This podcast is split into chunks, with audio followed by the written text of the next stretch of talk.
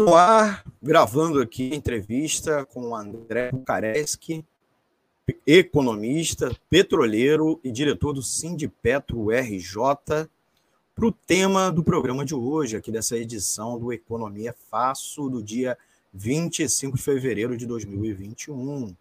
Nós vamos conversar sobre Petrobras, que crise é alta dos combustíveis, intervenção de Bolsonaro na empresa e pânico na bolsa.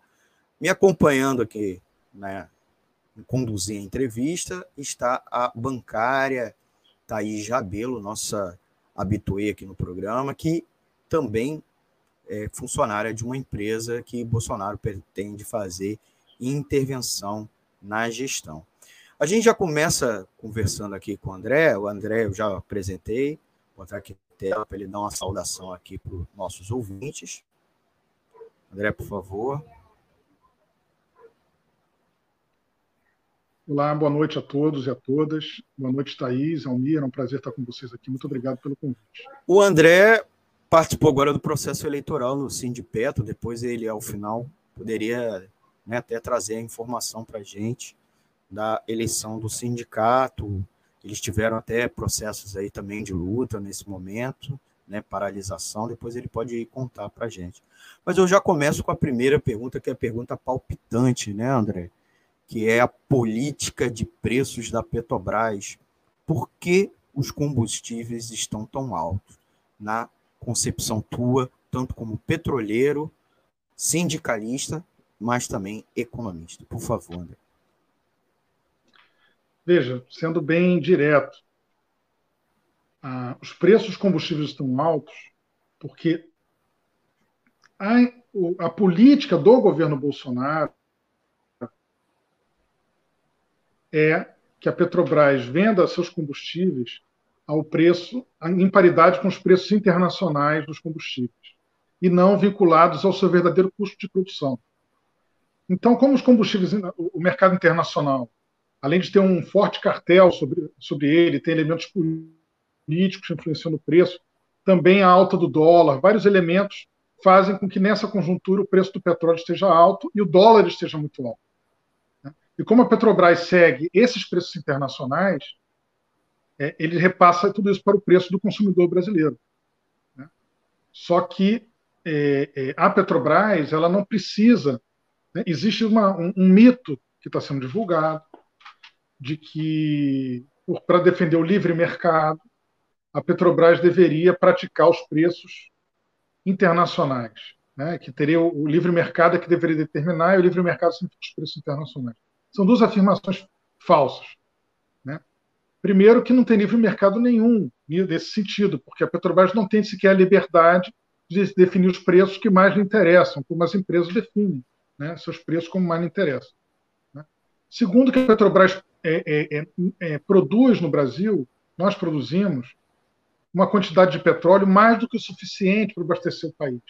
E existe uma capacidade de refino que abastece 90% das necessidades do país.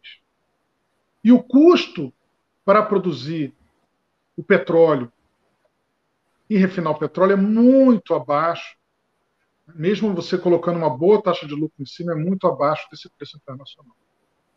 Então, o que está acontecendo agora? Por uma eles falam contra a interferência política, mas isso também é uma interferência política. Por uma interferência política, de acordo com determinados interesses, nós vamos discutir melhor nessa entrevista, o preço do, do, do, do combustível no Brasil está artificialmente alto. Né? Artificialmente alto. É, é, a Petrobras, bom, é, é, é basicamente essa questão, ou seja, é, você tem, com isso, você viabiliza a entrada de concorrentes da Petrobras. Então você vê, eles estão dizendo que é uma coisa boa para a Petrobras, mas você, ao botar o preço mais alto do que você precisa, alinhado com o mercado internacional, você viabiliza a entrada dos importadores. E isso faz com que a Petrobras fique com alta capacidade ociosa nas refinarias, o que é totalmente contraproducente, não tem nada a ver com a defesa da Petrobras, da economia da Petrobras, com, com valor, nada disso. Isso tem a ver apenas com determinada política que visa vender as refinarias da Petrobras. Tem oito refinarias em processo de, de venda. Né? metade do, da capacidade de refino do país.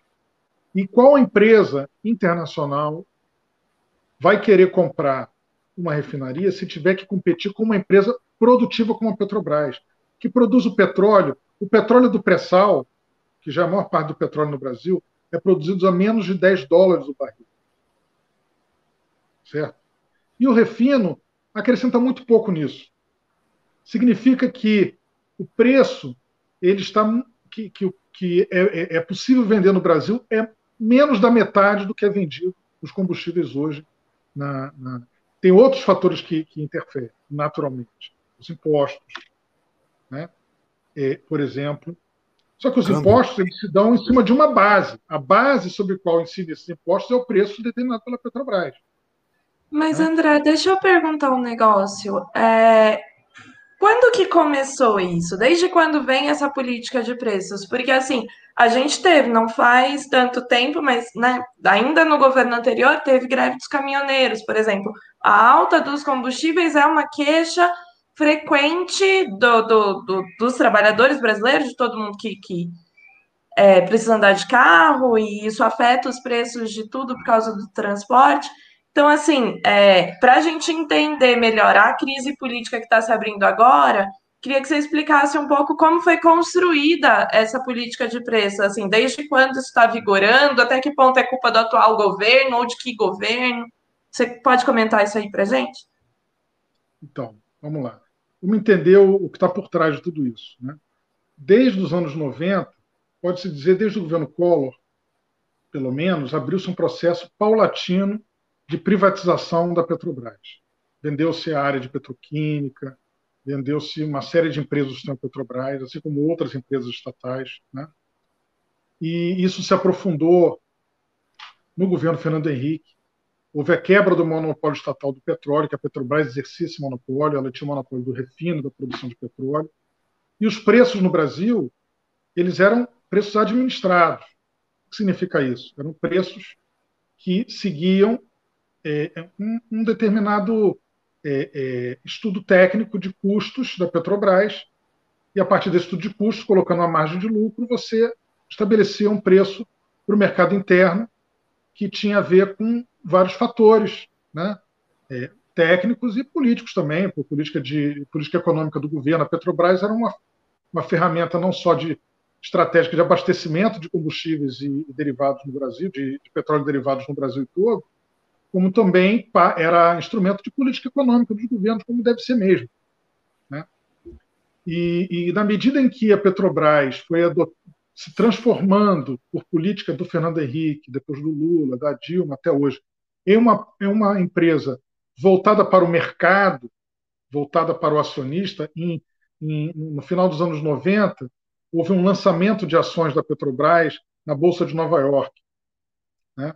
E Hoje, a Petrobras, a maioria das ações da Petrobras é de capital privado, de grandes investidores privados. Tem, claro, muitos acionistas pequenos, mas proporcionalmente em relação ao tamanho, à participação no capital, eles são muito, muito pouca coisa. Né? São grandes investidores né? e a Petrobras passa a ter que a, a se referenciar à defesa do, do, como principal missão dela não mais a, a soberania energética do Brasil, o desenvolvimento econômico e social do Brasil, mas o atendimento à rentabilidade do acionista. Né? Ao você defender a rentabilidade do acionista, você passa a adotar critérios bem diferentes. Porque o acionista, né, a não ser que você seja um governo que tem interesse estratégico na empresa, você tem interesse de curto prazo. Né? No mercado acionário, a pessoa está com ações hoje numa empresa, porque ela é vantajosa financeiramente, ou porque você vai disputar de alguma forma o controle dela, e o controle da Petrobras, por lei, é do, é do, é do Estado, certo? ou porque você está investindo para, é, é, para ganhar. Né? Então, são interesses de curto prazo, que querem lucro de curto prazo. Não interessa, muitas vezes, um, uma, decisões de longo prazo. Isso foi se aprofundando em vários sentidos. Né? Em relação ao preço dos combustíveis, é, é, já no governo Dilma, e no final, no, no, governo Dilma, começou uma política claramente de alinhamento dos preços com o mercado internacional. não tinha, não era dessa forma rígida que é hoje. Eles tinham certa uma certa demora em se adaptar, eles, eles digamos, assim, acomodavam um pouco, mas era basicamente uma sinalização de que ó, a Petrobras vai defender o interesse do acionista e vai seguir o preço do mercado internacional e não vai ter interferência, outros tentando mostrar bom comportamento né, para, hoje, para o mercado. Isso foi dito muitas vezes pela presidentes anteriores da Petrobras, por exemplo, a presidente Graça Foster, na época do PT, disse claramente né, que é, é, é, defendia o mercado. Né? E em 2015 isso dá um salto de qualidade porque quando a Dilma nomeia o Bendini para presidente da Petrobras, eles adotam um plano chamado Plano de Desinvestimentos, que na verdade é o projeto de desmonte e privatização da Petrobras que começou no governo Dilma e o que está sendo aplicado hoje é exatamente aquele com modificação, mas aquele plano da época do governo Dilma, que ela estava com dificuldade de aplicar por causa da crise política. Né? E, e, depois foi dado. Se, se, o governo Temer, o Bolsonaro partissem do zero, eles estariam muito mais atrasados, não sei, muito mais dificuldade. Eles partiram já Sim. no meio caminho andado. Mas então, deixa eu fazer. É, Pode concluir, depois eu falo. Só concluir rapidamente. Então, é, no Pedro Parente teve uma, uma definição mais categórica, né? mas é uma continuidade, é um processo. Né? Foi essa política de paridade. E no, durante o governo Pedro Parente, do, do presidência Pedro Parente da Petrobras, na época do Temer, né? houve uma greve dos caminhoneiros muito forte, e uma greve petroleira que se combinou com a greve dos caminhoneiros, uma crise social muito grande, e caiu o presidente da Petrobras por causa dessa, dessa greve lá atrás, por quê? Porque tem um impacto social muito grande os combustíveis né, no bolso do povo, não só por causa do transporte, do gás de cozinha, mas o preço dos alimentos é impactado por tudo isso também. É, é, digamos, há um, há um, efeito em cascata em toda a economia brasileira. Né? Diga aí. Não, é que justamente voltando aí para essa época, 2015, 16, 14, você teve também a Lava Jato, que envolvia muito a denúncia de corrupção na Petrobras. Então tem um, todo um discurso num setor aí da sociedade de que a Petrobras hoje tem que fazer preços altos por conta da roubalheira lá atrás, é, ou, ou, ou, confusões nesse sentido. Eu queria que você comentasse um pouco isso. É, os prejuízos que a Petrobras teve a partir da Lava Jato, tanto a partir da, da corrupção, que é, em algum nível foi desvendada, ou forçar a barra ali, é, ou mas também pelos danos que a, que a crise aberta pela Lava Jato abriu. É, queria que você comentasse isso aí rapidinho, senão o homem vai brigar com a gente. Não, então, é o seguinte, ó. É, é, é, primeiro, houve muita corrupção, tá? E eu não acho que tenha acabado. Mas não se pode passar borracha no que aconteceu. Empresas muito grandes capturaram a Petrobras através dos seus contatos políticos. Isso é verdade, isso aconteceu. Certo? Dezenas de deputados do PMDB, do PP, do PT, PCdoB, de vários partidos, né, estavam na folha de pagamento de grandes empreiteiras empresas, como a Odebrecht, como a AS, como Skanska, uma, empresa sueca, também muitas empresas estrangeiras, como SBM, uma empresa holandesa que esteve envolvida também com problemas nesse sentido. Então, isso tudo aconteceu e é, é, se a Lava Jato era viciada, era, foi usada politicamente e era uma ferramenta viciada e que tem que ser condenada nesse sentido, condenada a Lava Jato porque foi um instrumento político, sim, mas tinha que ser investigado e muita gente tinha que ser presa, sim, por causa daquilo ali. Então, primeiro, para limpar o terreno, que muitas pessoas dizem, não, como a Lava Jato era viciada, foi uma ferramenta política, etc. Logo, nós somos vítimas de um processo. Não, aquelas pessoas não são vítimas. De fato, houve escândalos gigantescos de corrupção e tem que ser combatidos até o final. Só para limpar o terreno em relação a discussão. Agora, dizer que por causa daquilo os preços do petróleo são altos, você tem que privatizar a Petrobras, a Petrobras quase quebrou, isso tudo é uma falácia, um monte de mentiras. A Petrobras é uma empresa muito robusta, ela tem ativos de muitos trilhões de dólares, muitos, muitos e muitos bilhões de dólares, certo? Ela está sobre reservas de petróleo gigantescas, ela produz muito barato e ela tem uma viabilidade econômica gigantesca, ou seja, não tem nenhum risco da Petrobras. E nem dá prejuízo, e nem o governo precisa é, botar dinheiro para pagar salário dos funcionários da Petrobras. A Petrobras não só paga todos os salários dela, como ela e paga impostos enormes, como ainda paga dividendos ao governo. Ela sempre dá lucro. Né? Então não tem absolutamente nada a ver aqueles escândalos seríssimos que têm que ser apurados de corrupção lá atrás com tem a ver em um sentido. Porque graças ao enfraquecimento político que essa corrupção levou, ajudou a construir um determinado campo e um determinado discurso né, que favorece a privatização. Nesse sentido, sim, tem a ver. Mas não, uma, não diretamente. Não sei se, se era isso que você estava querendo. André, você tem como você aprofundar? Você começou na primeira, na primeira pergunta é, a explicar a questão da política de desinvestimento. Essa política de desinvestimento ela tá, vem sendo justificada pela grande imprensa e pelo jornalismo econômico e, e obviamente, por setores do governo como um meio para abaixar o preço do combustível ao consumidor final. Isso é verdade? Essa conexão, você vendeu os ativos, você começou a explicar. E, principalmente, explica para gente quem ganha com a alta dos preços dos combustíveis. Né?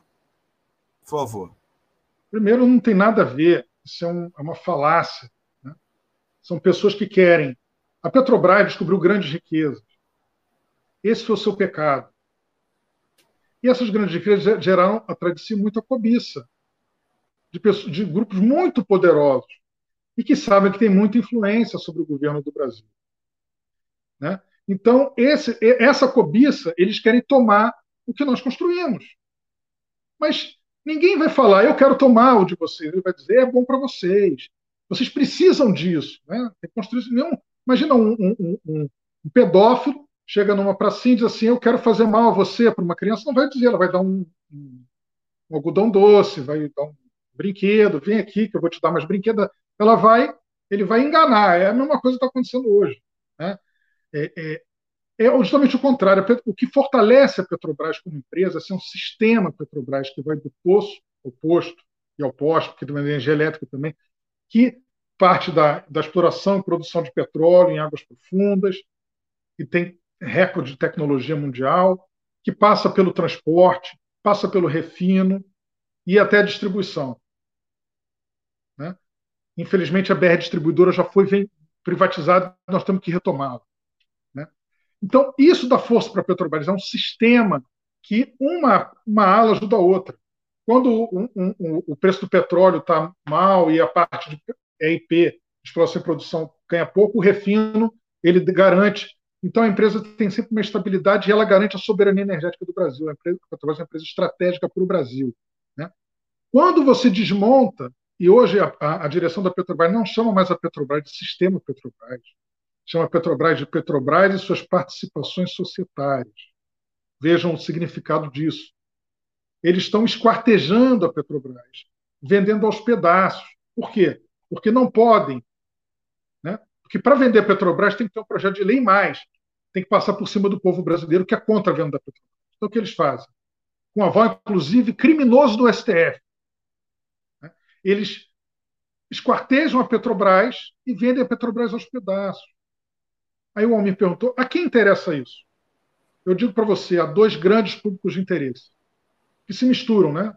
É um subdividido em duas partes. Os grandes acionistas, que ao vender grande parte da Petrobras podem bolsar, bolsar lucros rápidos. Né? É igual o dono da padaria se ele vende lá o forno dele e os equipamentos dele, ele naquele ano vai ganhar muito dinheiro. Mas depois o que, ele vai fazer da vida? Né?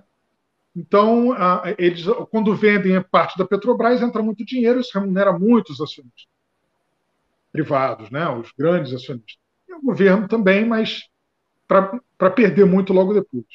Né? E o outro público de interesse são as, o capital financeiro, as grandes multinacionais que querem comprar essas refinarias. Né? E essas refinarias, se fossem ser vendidos o preço de combustíveis ao preço que a Petrobras pode vender para o povo brasileiro, preços administrados, garantindo uma lucratividade para ter investimentos e desenvolvimento de pesquisa, etc. Beleza. nenhuma dessas empresas poderia entrar e competir aqui no Brasil, porque a Petrobras tem uma eficiência que é maior que essas outras empresas. Então, elas chegariam aqui e não conseguiriam. Então, eles precisam da garantia do governo de que o preço do petróleo, do preço dos derivados vai seguir o preço internacional para valer a pena eles comprarem as nossas refinarias. Significa que o, que o país vai ficar refém desse mercado internacional das bolsas de monopolizado e de empresas Hã? com são ficaríamos vítimas desse oligopólio internacional. Esse né? oligopólio internacional, ao invés de exercer nossa autonomia, nossa independência.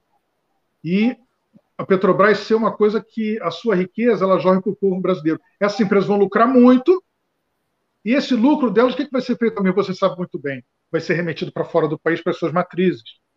Ao invés desse dinheiro, dessa, dessa renda petroleira toda, fluir pela população brasileira através do ganho de produtividade da Petrobras, pelos preços dos combustíveis, pelos, pelo é. emprego, por uma série de coisas.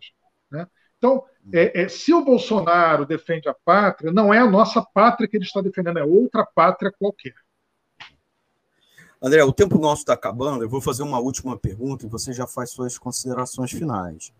É, a queda do presidente da Petrobras, do Castelo Branco, ajuda a mudar, a reverter é, essa caminhada que a empresa estava tomando nos, nos, últimos anos, desde Dilma, ainda aprofundado com Temer e com Bolsonaro, e como os trabalhadores estão vendo essa crise. Por favor, em dois minutinhos. Veja, primeiro que não expressa nenhuma intenção do governo de mudar efetivamente as coisas, tanto que anunciou a venda da Telebrás e dos Correios essa semana. Né? Mas é, expressa uma contradição do governo, porque o governo Bolsonaro ele defende essa política dos grandes capitalistas multinacionais, significa privatizar, vender caro o petróleo, é, não, não, ter superávit fiscal, fim do auxílio emergencial, essas coisas todas. Mas ele, e ele é um cara descartável para esses caras, ele sabe disso. E ele tem um projeto, eu quero continuar no governo. Então ele precisa, é, é, é ele não pode simplesmente, ao mesmo tempo que ele tem que fazer isso, é um problema para ele manter os preços dos combustíveis caros, não ter auxílio emergencial, e, e ter uma política recessiva e, e, liberal desse jeito. Então ele, ele faz um zigue-zague, ele vive um dilema, uma contradição. Né? Então a política dele não é resolver, é apenas fazer jogo de cena para a sua base social. O que, que nós temos que fazer? Né? Aí sim, o que, isso sim, nesse sentido, pode ajudar. Nós temos que incidir sobre essa contradição, esgarçar essa contradição, expor ao, vermelho vivo como fazer isso? Com a mobilização e com a luta dos trabalhadores e uma ampla campanha desmascarando o que significa essa política. E toda a sociedade sabe, parabéns o que vocês estão fazendo aqui. Isso é um grande serviço para que a sociedade saiba o que se passa, é o grande antídoto nosso, o conhecimento e a luta. Muito obrigado. Vocês ouviram o André Bucareste, economista, petroleiro, diretor do Sindipetro RJ, falando sobre a crise da política de preços da Petrobras, dividindo aqui comigo o Economia Fácil e a entrevista a Thaís Rabelo. Até Obrigada, a... gente. Obrigado, Thaís. Obrigado. Obrigado, André. E até a nossa próxima edição. Tchau, tchau. Tchau, um abraço.